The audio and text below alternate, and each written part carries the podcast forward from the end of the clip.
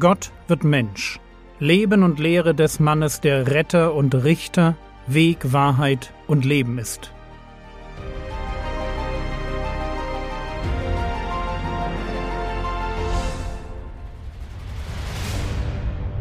Episode 20 Ein gläubiges Ehepaar Heute wollen wir eintauchen in das Leben des Mannes, der so eng mit dem Kommen des Messias verbunden ist wie sonst keiner. Johannes der Täufer. Und Lukas fängt überraschenderweise mit seiner Geburt an. Auch Matthäus und Markus und Johannes reden über Johannes den Täufer, aber sie beginnen immer mit dem erwachsenen Johannes, mit dem Prediger, dem Reformator. Lukas fängt früher an. Bei den Eltern von Johannes. Bei Zacharias und Elisabeth. Johannes wurde etwa ein halbes Jahr vor Jesus geboren und seine Eltern waren weitläufig miteinander verwandt. Johannes kam aber aus dem Stamm Levi, während Jesus aus dem Stamm Juda stammte. Lukas 1, die Verse 5 bis 7. Es war in den Tagen des Herodes, des Königs von Judäa, ein Priester mit Namen Zacharias, aus der Abteilung des Abia, und seine Frau war aus den Töchtern Aarons, und ihr Name Elisabeth. Beide aber waren gerecht vor Gott und wandelten untadelig in allen Geboten und Satzungen des Herrn. Und sie hatten kein Kind, weil Elisabeth unfruchtbar war. Und beide waren in ihren Tagen weit vorgerückt. Was haben wir vor uns? Ein älteres Ehepaar, gerecht vor Gott, aber kinderlos.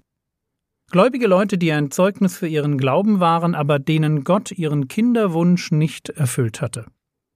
Interessanterweise gibt es in der Bibel ein paar solcher älteren Ehepaare, die jahrzehntelang auf Nachwuchs warten mussten, um dann ein Kind zu zeugen, das in Gottes Heilsgeschichte von ganz besonderer Bedeutung war.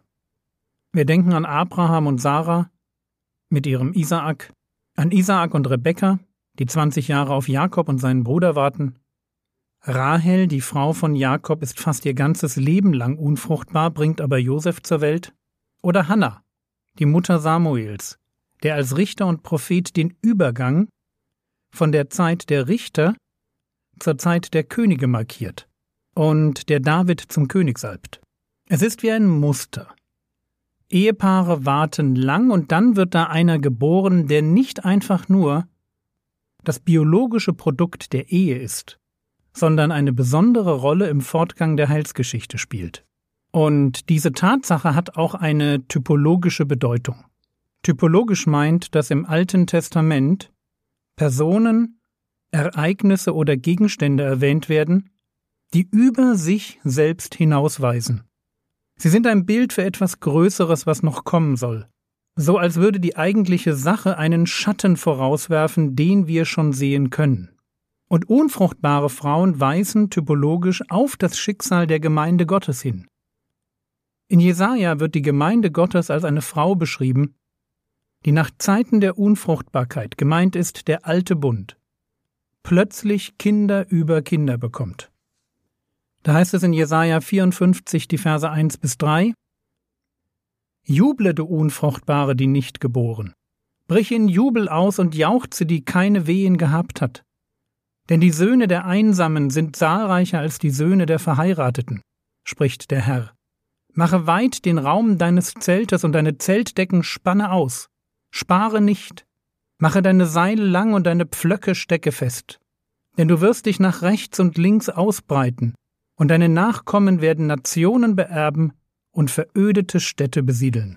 In Galater 4 wird Paulus Jesaja 54,1 zitieren und auf die neutestamentliche Gemeinde Gottes übertragen. Gottes Gemeinde war jahrhundertelang unfruchtbar, brachte keinen wirklichen Glauben hervor. Aber dann kommt der Messias und alles ändert sich.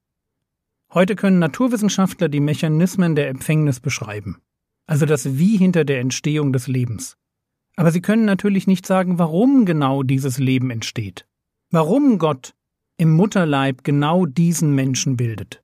Und weil Gott es ist, der im eigentlichen Sinn den Mutterleib verschließt und öffnet, deshalb kann die unerwartete Schwangerschaft einer Frau, die jahrzehntelang unfruchtbar war, ein göttliches Zeichen sein, dass jetzt ein Besonderer geboren wird.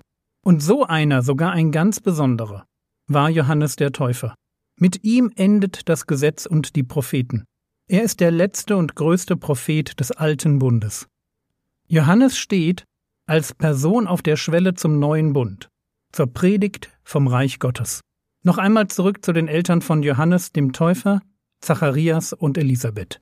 Die beiden waren Nachkommen Aarons. Für Zacharias bedeutete das, dass er als Priester im Jerusalemer Tempel dienen konnte. Von beiden wird gesagt, dass sie gerecht vor Gott und untadelig in allen Geboten und Satzungen lebten. Frage, wie kann das sein?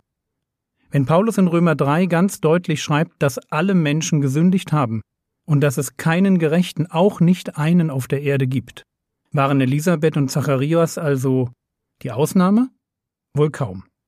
Aber wir müssen verstehen, wie Gott solche Menschen beurteilt, die ein wirkliches Glaubensleben führen. Der Gläubige in der Bibel ist immer der Gerechte. Er lebt ein gerechtes Leben, weil er Gott vertraut und aus seinem Glauben heraus das tut, was Gott will. Seine Gerechtigkeit ist ein Beleg für seinen Glauben. Er ist nicht sündlos, aber das ist nicht der Punkt, weil sein gerechtes Leben ihn in Gottes Augen nicht gerecht macht. Wer wie Elisabeth und Zacharias gerecht vor Gott ist, der ist es aufgrund seines Glaubens. Gerechtigkeit vor Gott ist immer eine Gerechtigkeit aus Glauben. Es ist immer so, wie Habakkuk es sagt. Der Gerechte wird durch seinen Glauben leben.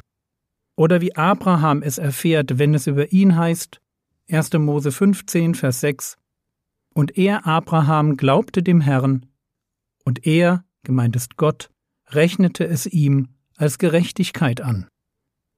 Gerecht sein vor Gott hat immer mit Glaubensgerechtigkeit zu tun.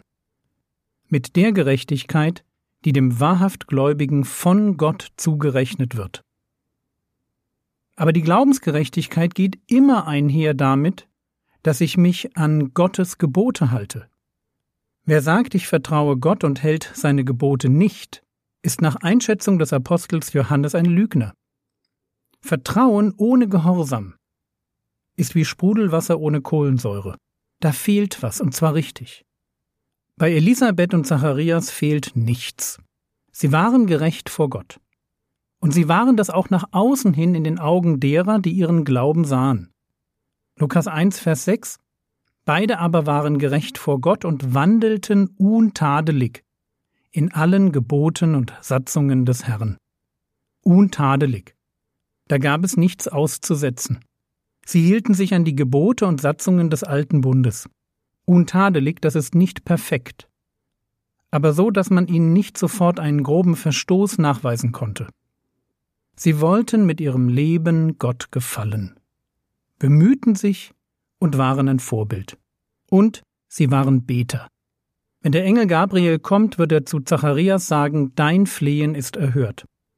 Wir wissen natürlich nicht, ob sie auch im Alter noch für ihr Kind beteten. Irgendwann könnten sie damit aufgehört haben, einfach nur weil es ihnen nicht mehr sinnvoll erschien. Aber es gab da mindestens eine Zeit, wo sie gefleht hatten, und Gott wollte ihr Gebet jetzt erhören.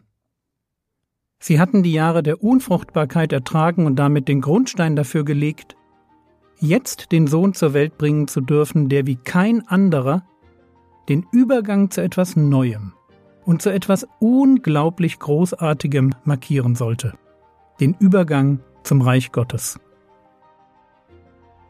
Was könntest du jetzt tun? Du könntest dich hinsetzen und in Ruhe unter Gebet Lukas 1 lesen. Lass dich darauf ein, dass der Geist Gottes in dir einzelne Verse wichtig macht, um weiter darüber nachzudenken. Das war's für heute. Gestern bat ich dich, die App zu bewerten, heute möchte ich dich darum bitten, dasselbe für den iTunes Podcast zu tun und einen netten Kommentar zu hinterlassen. Wenn du nicht weißt, wie das geht, im Skript ist ein Link. Der Herr segne dich, erfahre seine Gnade und lebe in seinem Frieden. Amen.